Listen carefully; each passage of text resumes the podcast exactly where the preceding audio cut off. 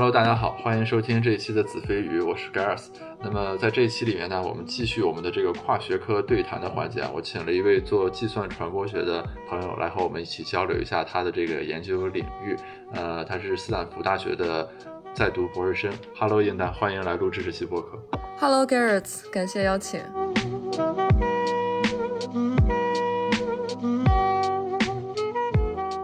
要不我们还是从你的这个专业领域开始聊起吧，因为其实我自己是非常感兴趣啊，就是所谓的这个计算 传播学的这个问题，你能先简单介绍一下吗？嗯，好的，呃，计算传播其实是我的研究领域之一，那在这一块儿我会做一些自动化的文本分析以及图像分析的方法研究，嗯，比如说怎么样利用自动化的方法去分析视频里面的信息，啊，图像信息也好，包括它的音频信息也好，这个是我在计算传播这一块儿在做的一些研究，嗯。那另外一个方面是这个政治传播，一方面我关注的是政府的网络治理，比如说基层政府怎么样使用或者运营他们的公众号、抖音号等等。呃，另外一方面我关注的是公众的舆论，比如说公民怎么样参与到一些公众事件的讨论，呃，像呃新冠，或者是像再往之前，就是像校车安全、包括雾霾这些公共事件的一些讨论上面。嗯，那特别是一些特殊信息的传播，比如说虚假信息和谣言的传播，呃，它是怎么样实现的？它为什么会实现？以及大众对于这种虚假信息会有什么样的反应？呃，这些都是我的研究问题。呃，计算传播其实是这几年慢慢兴起的。呃，原先其实它在我们国际传播协会里面只是一个兴趣小组，叫做计算方法兴趣小组。嗯，那它不断壮大之后，去年成为了一个单独的分会，呃，大概是有三百多个会员。嗯，一九年它也是创立了一个自己的刊物，叫做传播呃计算传播研究，就是这个 comput computational communication research 这样的一个开源的期刊。嗯，所以是一个比较新兴的这么一个领域。呃，我觉得从就我自己对它的一个理解来说，我觉得它是一个计算社会科学和传播学这么一个交叉的领域。简单一点来说，我觉得它应该是在用计算的方法解决一些传播学当中的一些具体问题。哎，这个地方我想确认一下，就是咱这里所谓的计算的方法和一般意义上的量化的方法是有什么差别吗？就是这个 wording，就是咱叫计算传播学，对吧？它没叫量化传播学或者什么计量传播学之类的。这里这个计算是有什么特殊的含义吗？比如说它是和计算机的算法会有比较密切的勾结和联系，还是说怎么样？嗯，对我自己觉得它应该是两个部分。嗯，一部分还是跟计算机科学相关的知识和技术有关的，呃，比如说深度学习，包括像这个之前我们说机器学习等等的。嗯，另外一部分其实是跟传统的量化研究所用的统计和计量的这个方法是相关的。嗯，所以其实我在接触一些对这个领域感兴趣的同学的时候，大家经常会问我的一个问题就是，呃，我们如果想要学计算传播，是不是我们只需要学编程就好了？嗯，其实我觉得不是这样的，因为编程只是给你提供了一些工具，或者是你可以通过这些工具得到一些数据。但其实到最后，根据不同的研究问题，你还是要回归到一些比较基础的量化研究的方法。比如说，你怎么样去用你所爬取到也好，或者是说所获得的一些数据去做回归，呃，或者是说做因果推断。最后，其实你要用这些统计的方法去解决你的问题。嗯，我自己很喜欢的一个计算传播领域的研究是，呃，二零一八年 Vosogi 和几个研究者在 Science 上面发表的关于真新闻和假新闻的研究。嗯，他们用的是 Twitter 上面的新闻数据，是十二万这样的规模。嗯，他们通过对比这个真新闻和假新闻传播呢，发现假新闻它的呃这个传播速度会更快，它传播的会更深，呃，而且就是人会比机器呃更喜欢转发谣言。那么像这种体量的研究，其实，在计算传播学，甚至是说在计算社会科学发展之前是比较难做到的。嗯，如果是用传统的方法来研究，可能会完全依赖于人工的内容分析，呃，或者是问卷，但是在分析和设计的这个上面就会有一些局限。呃，那再比如我们之前做的一个研究，就是我们想要判断四百多万个微博，那它每一个帖子有没有。包含对任何人的批评，呃，那因为数据的量级，我们不可能对每一个帖子都通过人工去对它进行区分的，那样的话，可能我们做做做几年都做不完，所以我们要采取这种呃，我们叫监督式机器学习的这样的方法，呃，先抽样，那对一万个帖子进行人工的区分，呃，再通过这些去学习和预测剩下几百万的数据，所以这个其实是一个方法上面的一个区别，而且因为可以获得的样本变多了，呃，比如说互联网，我们经常会说它让这种呃这。这种邮件、然后短信等等的，呃，社交媒体的发言等等的这种非结构化的文字数据变多了，那它可以让我们在更大的数据体量上进行一个研究。你刚才提到，就是说这个它兴起其实是近几年的事情，这里面主要驱动力是不是还是在于就是计算机技术或者说人工智能什么机器学习这些算法的这个应用的普及把它给带起来了，还是说是传播学这边这个分支里面有什么调整吗？呃，对我自己的感觉是因为一个是就是这个技术的不断的发展，然后呃让你有更好的工具，就等于说给你创造了更多的分析的空间。呃，另外一个是我觉得可能数据上面也是给我们创造了更多的空间吧，因为我感觉就是两千年之前大家一提到这个文字数据哈，就是觉得有点害怕，因为。这个没有办法，一个是很难存储，另外一个是很难分析。那两千年以后，其实你就看到不断的、慢慢的这个非结构化文本的存储也好、分析也好，慢慢的、不断的在发展。呃，那它其实，在不同的学科，它的这个起步的时间，呃，会有一些区别。比如说，我感觉政治学科可能呃发展的相对来讲比较成熟。啊，那到这个传播学的话，大概呃，我感觉可能是一五一六左右，然后就是慢慢的、不断的在发展。是这样一个，我感觉是这样的一个趋势。嗯，OK，金融这边其实用的比较早和比较多一些，因为我之前也有关注这方面的文献。你比如说，他们会从呃企业的年报里面去争取判断，就他所谓的那个 tune，就是你总体来说这个公司写着年报的时候的那个积极性啊、消极性，你有没有策略性的隐藏一些关键信息什么的。也可能是因为人家这个和业界的应用非常广泛啊，就是我记得有文章是说过，就是你从年报里面用。自然语言处理分析出来的这个信息是可以提供这个 extra information 来预测这个公司的股票什么相关这个东西，可能还是生产力驱动是比较大的动力。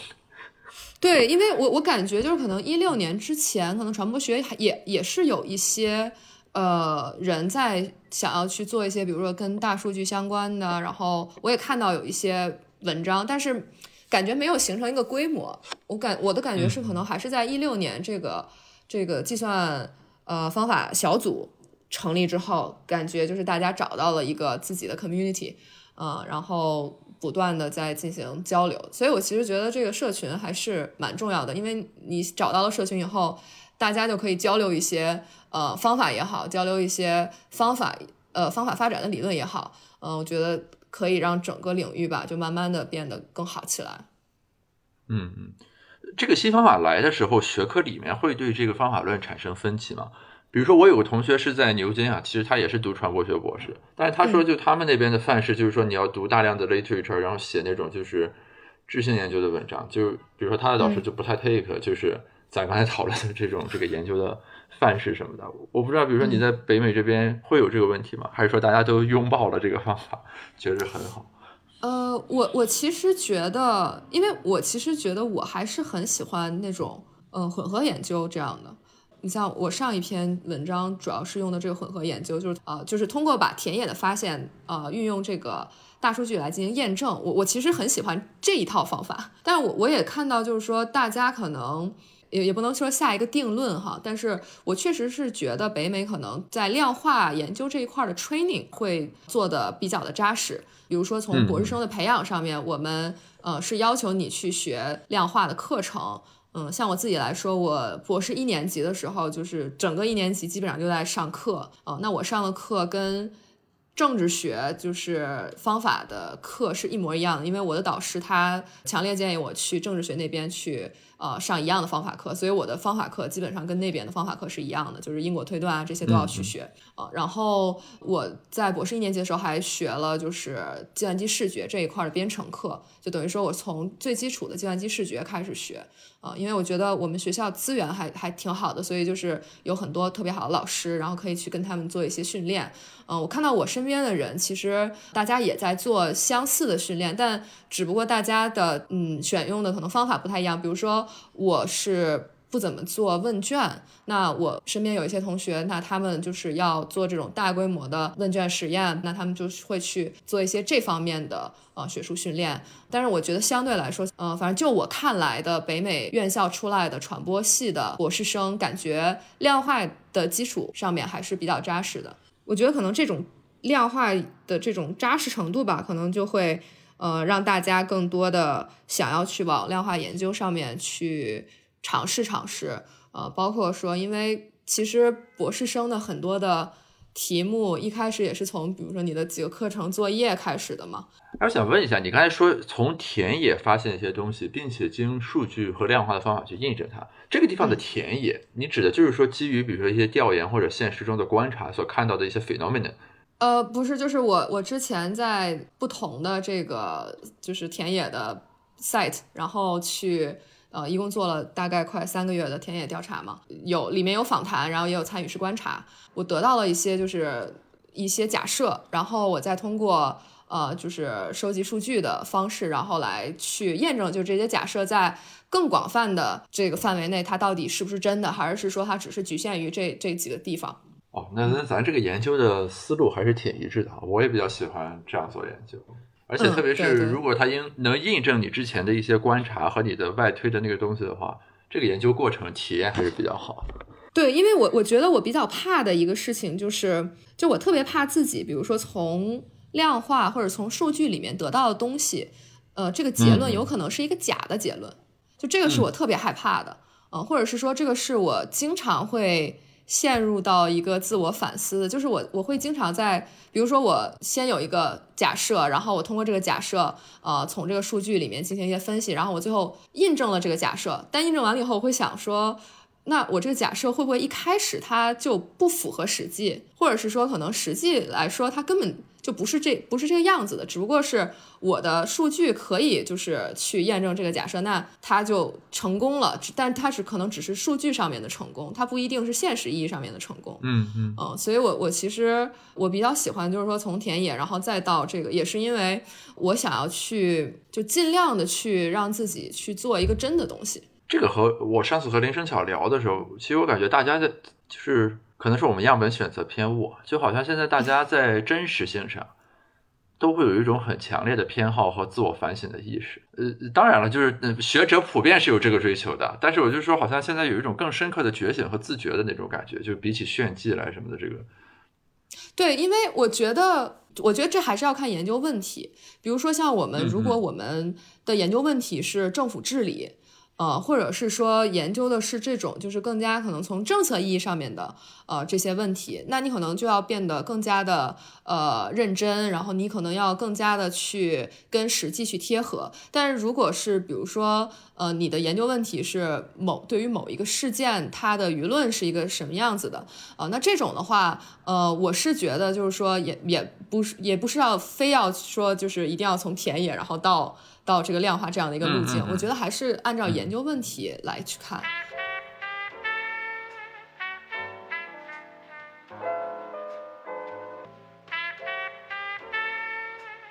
你你研究的，比如说政府治理，还有什么公民诉求回应什么的，是基于中国情景的吗？还是说你是 general 意义上，就是比如说美国的什么你都看？嗯，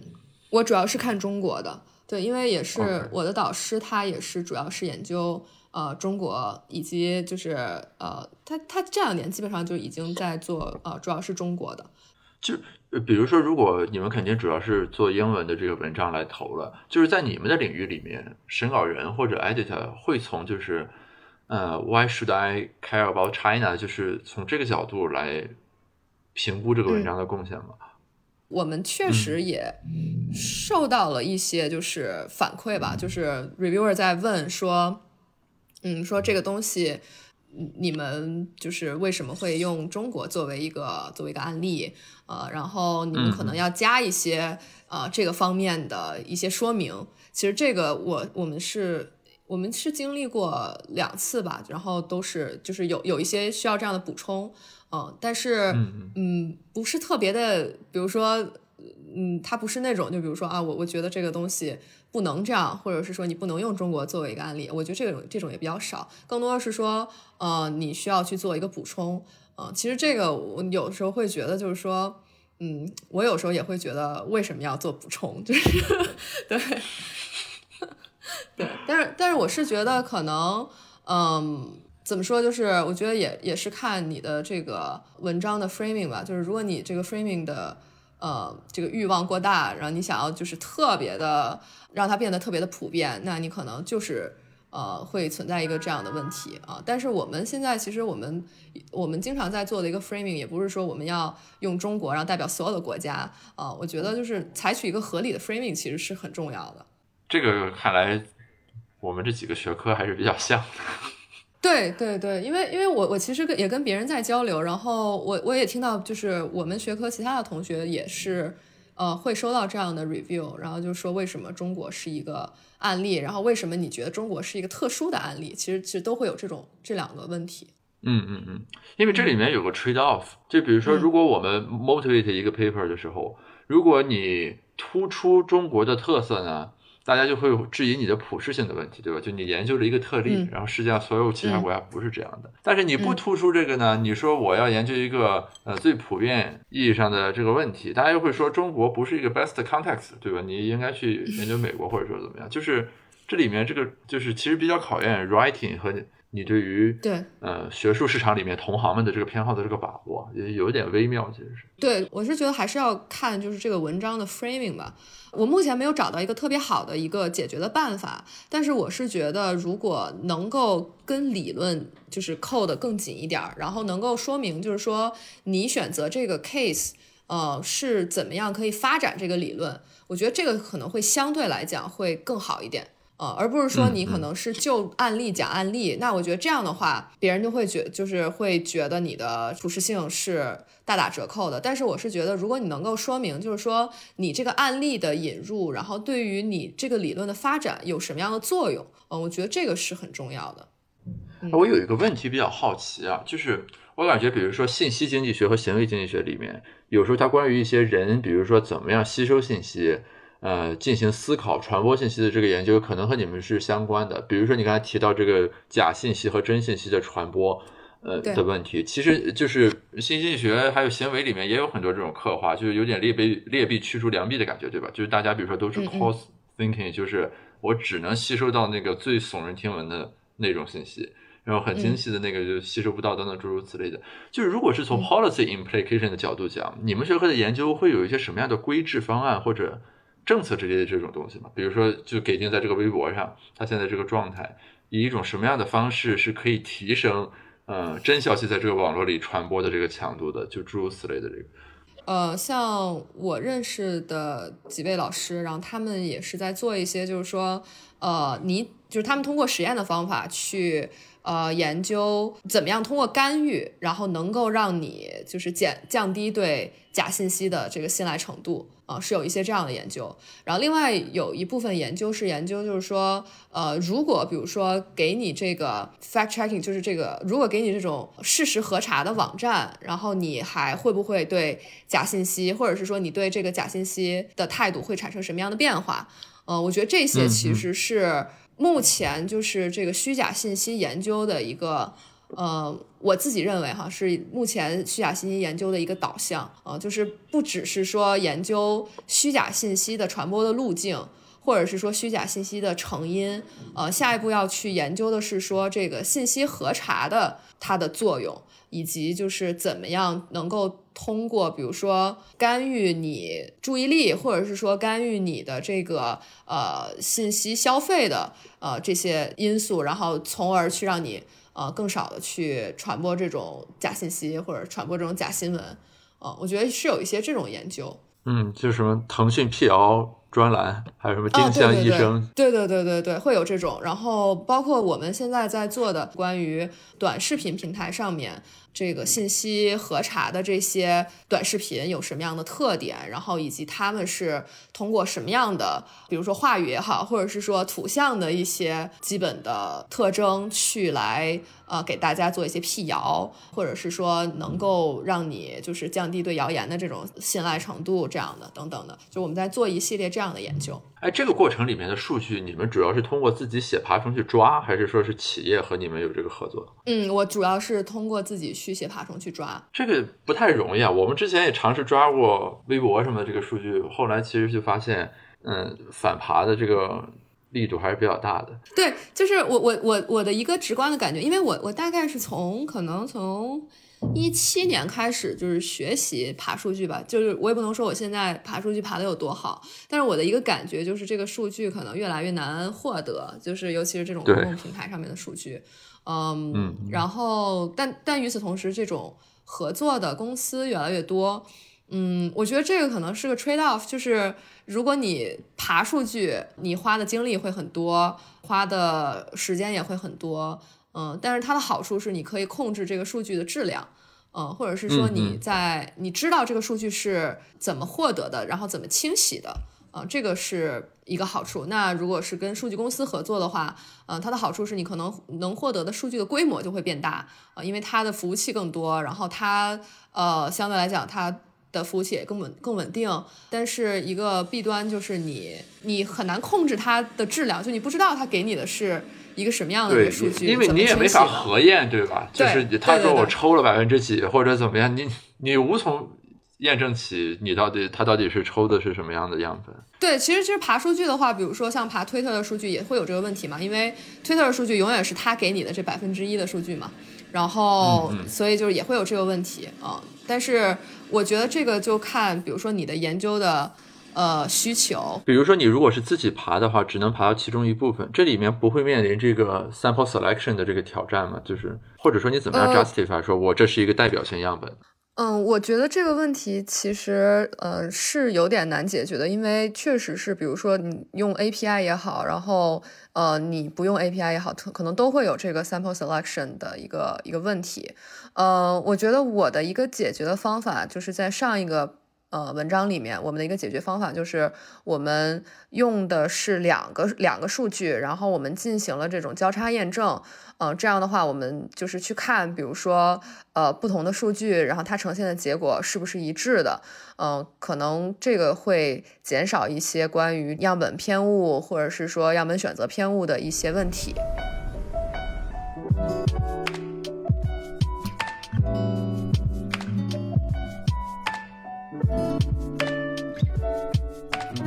哎，我想问一下，就是比如说在传播学的理论里面，咱做刚才所说的这些分析，什么传不传播虚假信息啦，或者它的传播路径怎么样校正，这个过程里面，我们是会对个体的微观行为进行一些建模或者分析吗？就我知道经济学和政治学的模型一般都是这样出发，我们叫 micro based 嘛，就是基于微观个体，什么这个人效用函数是什么，他约束是什么，所以他的选择是什么，就这该往外推。呃，在传播学里面，比如说咱要分析信息的传递，诸如此类这过程的时候，也会采用这样一种路径吗？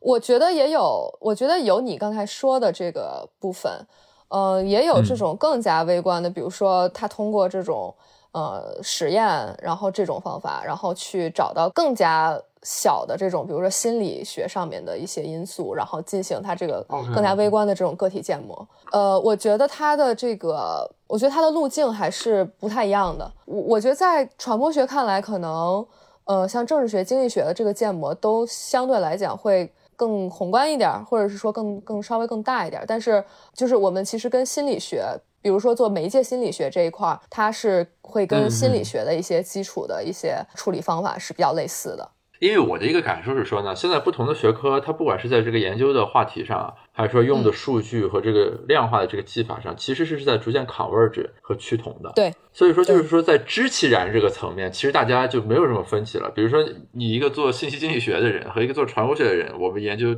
推特里面这个假信息，就在这个层面，什么什么是假信息，诸如此类的这个问题，其实大家知其然是很有共识的。主要是说知其所以然的这个角度，就是我们各自怎么破题的问题。对，就是比如说传播学的话，它也会有，比如说传播路径，比如说我们会说这个东西是从意见领袖下去，还是是说就是到底是什么样的人，他作为一个引爆点，然后开始了这个传播，就会有这种路径的研究，包括就是说，比如说如果是这种更小一点的这种实验。啊，那他可能是会说你的这个注意力的这种心理学上面的因素，然后它会怎么样影响这个信息的一些传播的效果？因为我们我们有一个分支，就是说 media effect，就是媒介效果研究。那它主要是关注的是一个内容，然后它进行传播的一个效果。嗯，所以我其实是认同的，就是你说的这个，我感觉就是大家可能。呃不同学科的人，比如说他对于假新闻啊、虚假信息，它是什么样的定义？我觉得这个可能大家研究发现也好，大家的认识也好，是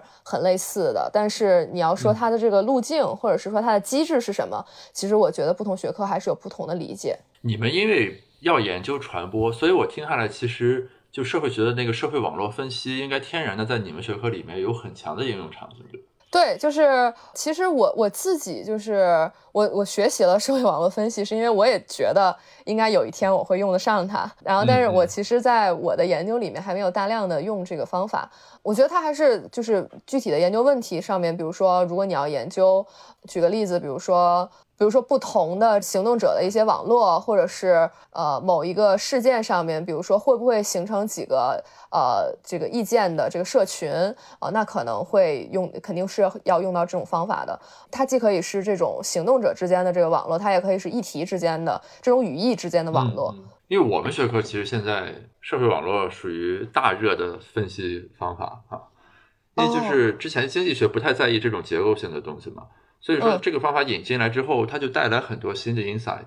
比如说，我们研究那个就业市场里面的对劳动力的歧视，就是什么黑人工资低，呃，什么白人工资高这个问题。就之前大家都是从什么歧视，对吧？就什么差异化定价、劳动契约设计这个角度来理解。但你做社会网络分析的人，他提供了一个视角是什么呢？就是说，其实这可能就是一个 information transition 的问题。就是说，黑人有自己的求职网络，白人有自己的求职网络。只要在最一开始的时候，这两个东西打不通。大家就会各自往自己里面卷，最后就形成一个分离均衡。就这里面可能没有歧视的问题啊，啊，纯粹就说这个 network 它自然而然就导致了这么一个均衡的结果，就不是原先想的什么雇主那个方面我歧视黑人雇员的那个角度来说，而是一个社会关系所导致的。就是社社交网络分析引到经济学里面之后，其实是带来了很多新的这种 insight 和分析的维度的。嗯，我觉得在我们学科来说，就这个社会网络分析还是。我觉得已经火了很多年了，因为呃，一个是像你刚才说的，就是它本身从学科关注的问题来说，这个方法是有一定的优势的，因为它能解决很多问题啊。那另外一个是它也可以就是去发展一些新的理论。嗯，就比如说我们这个学科，其实一个很经典的理理论就是这个议程设置这个理论嘛，就是说你这个媒体议程，然后设置大众议程，那不仅是会决定这个大众想什么，然后以及还可以决定，比如说大众怎么想，就是说你这个媒体可以对大众有这样的效果。但其实，呃，社会网络分析出现之后，呃，发展出来的是这个网络议程设置，就是它是通过这种社会网络的这个视角吧，就是通过这个议题，或者是说通过这个。属性的这个关联的网络，然后来研究这个媒介议程对公众议程的影响，所以等于说它也是可，它通过跟一些很经典的这个理论进行结合，那它发展出来了很多相关的研究，就是现在其实有很多的学者在做这个网络议程设置，然后等等的这一块的研究，我觉得确实是它它在我们学科里面确实是有一些天然的一些优势的。我有个问题比较好奇啊，就不知道。是不是我的认知偏差？就是我感觉在传播学这个领域的这个教育和这个学科的建设上，好像国内和国外的这个 gap 是，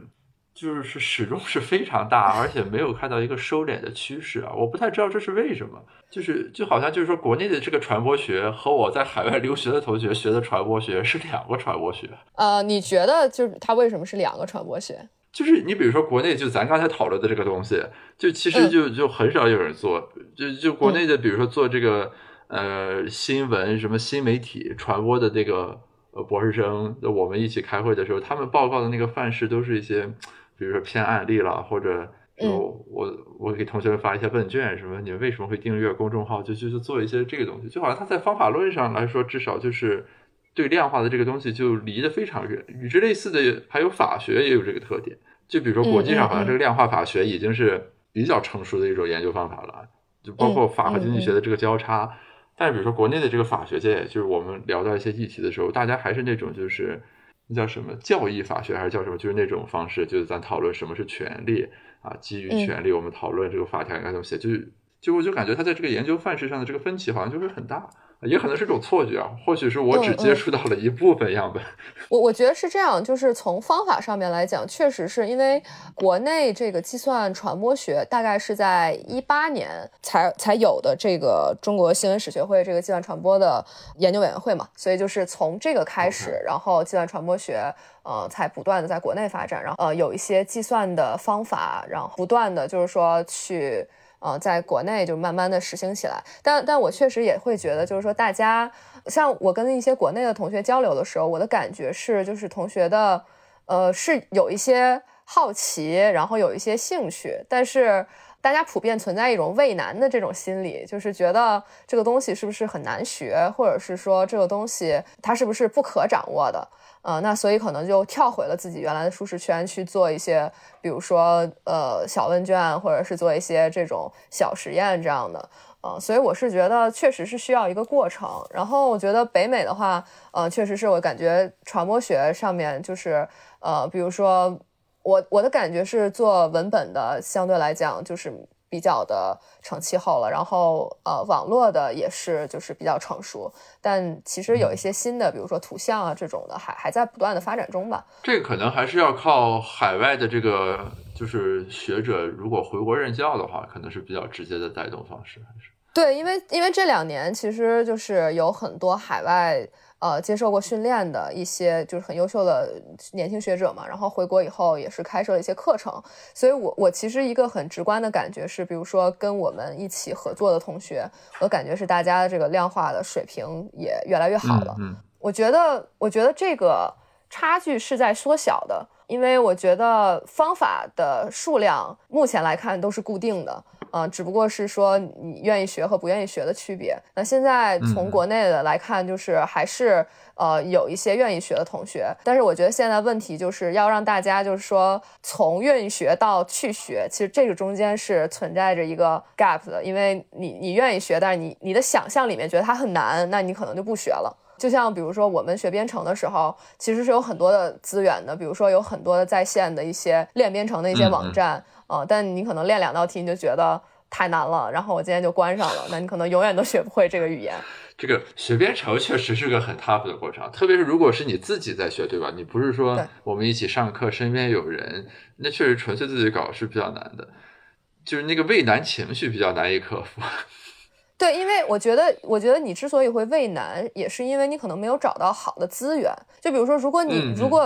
呃，比如说，因为我原来在学校教过儿语言。呃，然后我我就会发现，如果你让他你从 function function 这样去教的话，可能他会觉得哇，怎么这么多个，怎么这么多个就是 function，然后这么多个 package，然后我觉得好难。但是如果你给他一个，比如说像。像我们会给学生一个那个 Swirl 那个网站，然后他是会带着你，就是跟闯关一样，然后让你去去进行这种实践，然后去对去去慢慢的去编程。那就跟学 Python 那个什么 Code Wall 一样，对。哦，对对对对对对对，是的。是的，就是我觉得还是国内现在可能有一个问，这也是为什么我们会做寄传导，就是因为我们觉得就是现在国内跟国外还是存在一个资源不太对称的这么一个问题。嗯嗯，就国内我觉得同学是想学的，但是他不知道从哪开始，他们可能不知道我要看什么东西我才会我才学得会，然后我都不知道我要我到底要怎么怎么开始，所以我觉得是有这么样这样一个问题。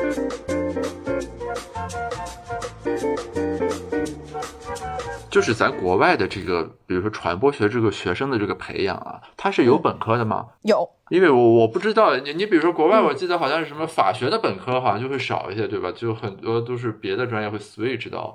呃法学来读研究生或者 JD 什么的。就是因为国内特别是清华把这个新传的那个本科给取消了嘛，我就不太了解。就是说从单纯从这个人的培养的角度来说啊。就是新传是一种怎么样的学习和成长的路径？我自己就是我觉得怎么说，就是国外的这传播学，像我们学校是有本科的嘛，嗯，但是本科生就是规模也不是特别的大哈，但是我们开的课程的种类还是蛮多的，嗯，然后国内的话，其实怎么说，就是新传本科取消这个事情，其实我我自己也是属于，就是我自己也是属于思维上比较拉扯的，就一部分我能理解，就为什么。会取消，然后另另外一部分，我从感性上面我又觉得就是比较的遗憾，然后也觉得就是说这个传承性可能会有点断，所以呃，你你是呃清华那个新传的本科吗？对，我是清华新传的本科。OK OK，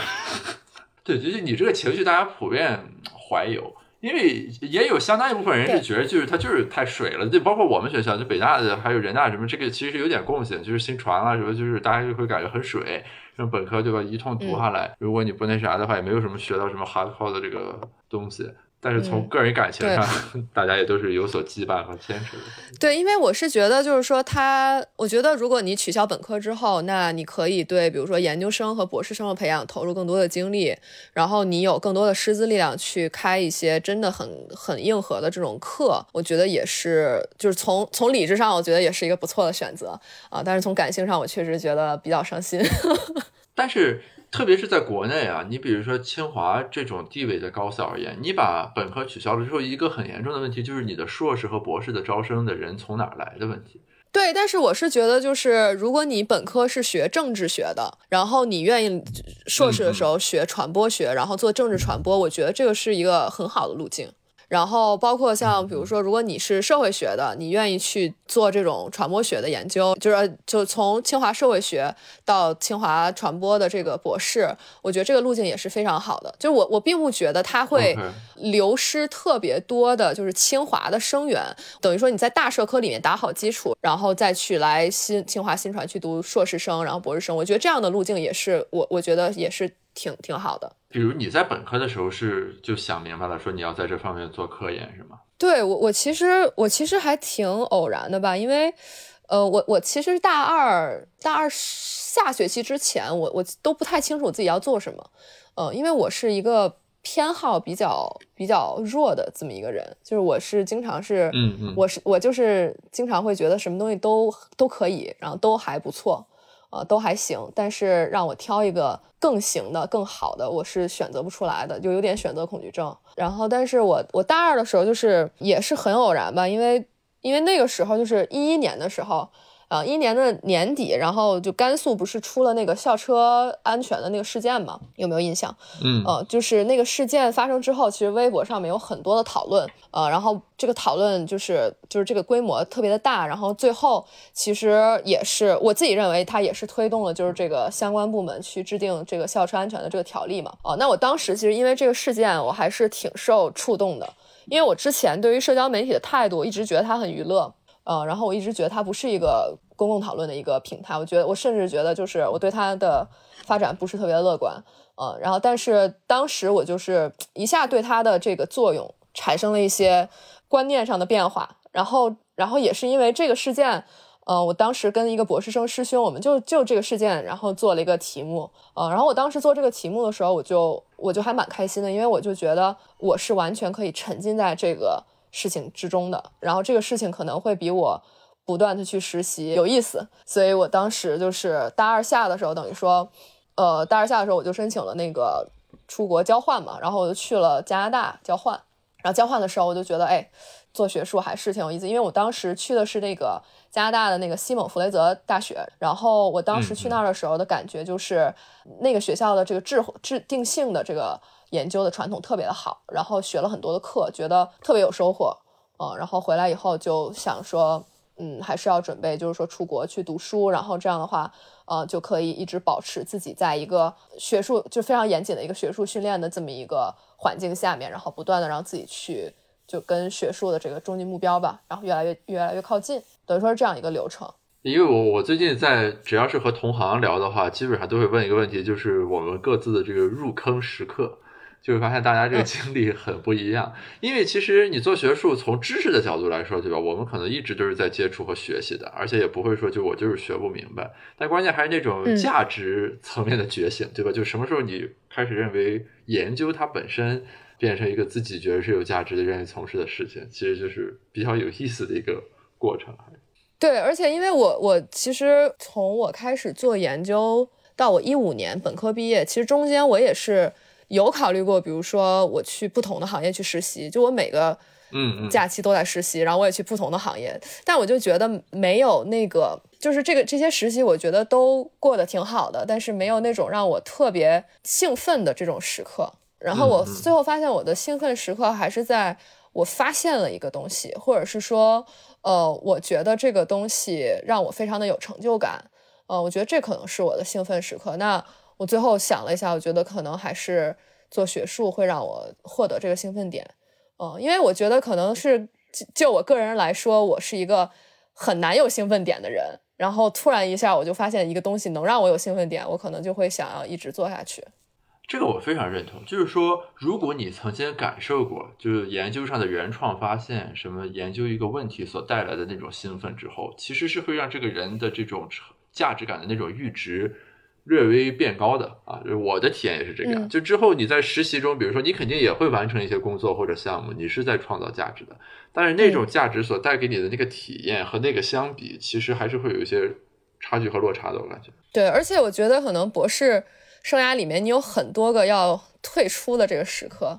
就是我有很多个时刻我都不想读了，我就会觉得，我我经常会觉得我是不是没有灵气，或者是我是不是不适合这个行业，因为我身边优秀人太多了，然后我就觉得大家都很优秀，呃，尤其是在你可能没有发表，然后我我那个时候就是还是就是出现了一些状况，然后嗯，就导致我整个人可能比较的消沉，然后我会觉得我不适合。做这个，我可能一开始选的就是错的，但是我我自己会经常会想，我有没有比如说备选计划？那我我如果不读了，我要去干嘛？我是不是应该现在开始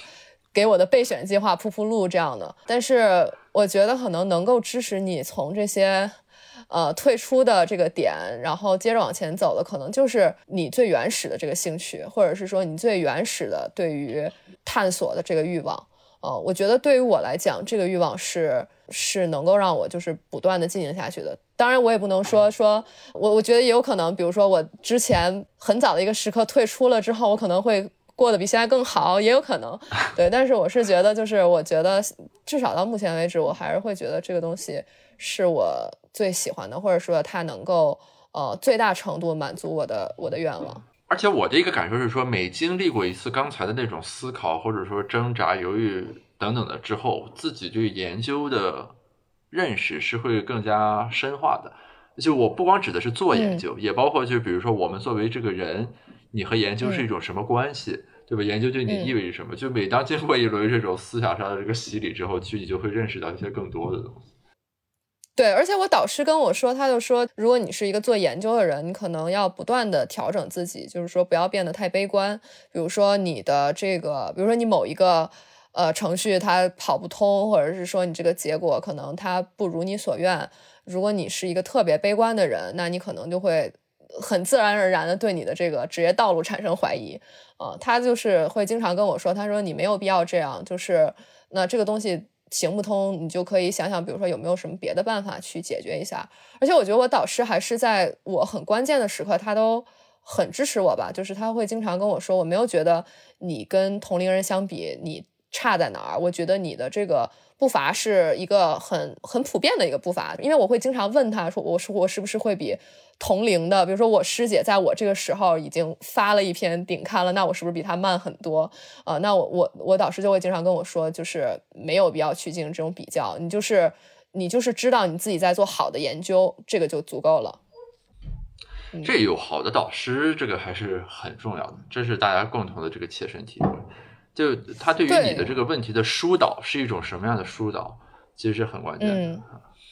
对，因为我觉得可能我们也在不断成长的过程。因为我导师他跟我同一年来的斯坦福，就其实还挺有缘分的。就是他原来在 Princeton 是吧？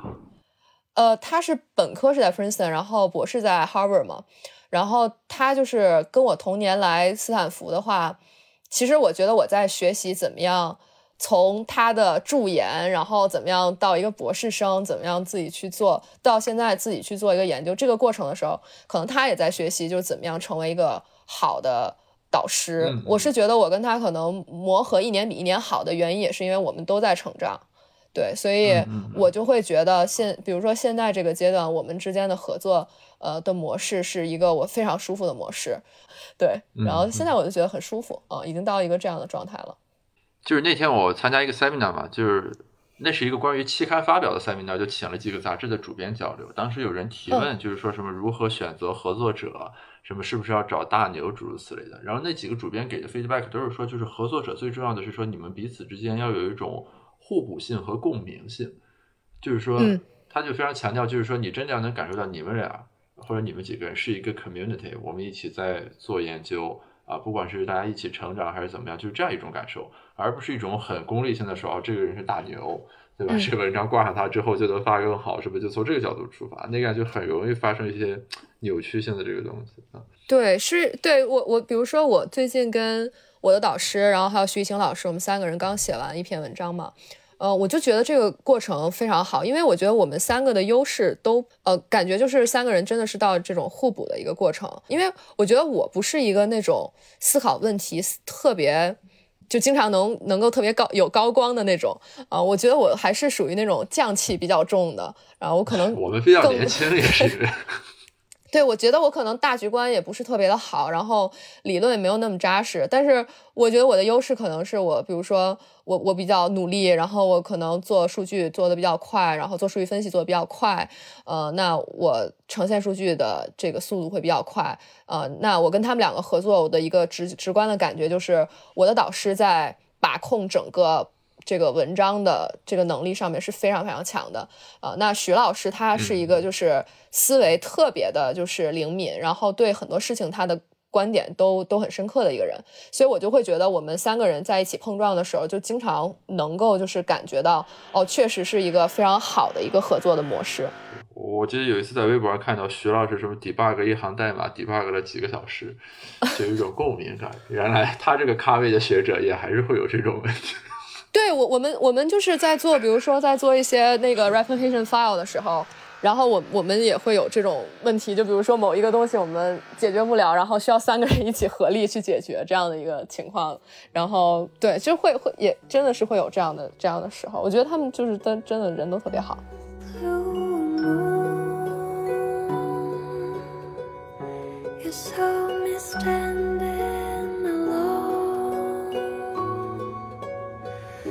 Without a dream in my heart, without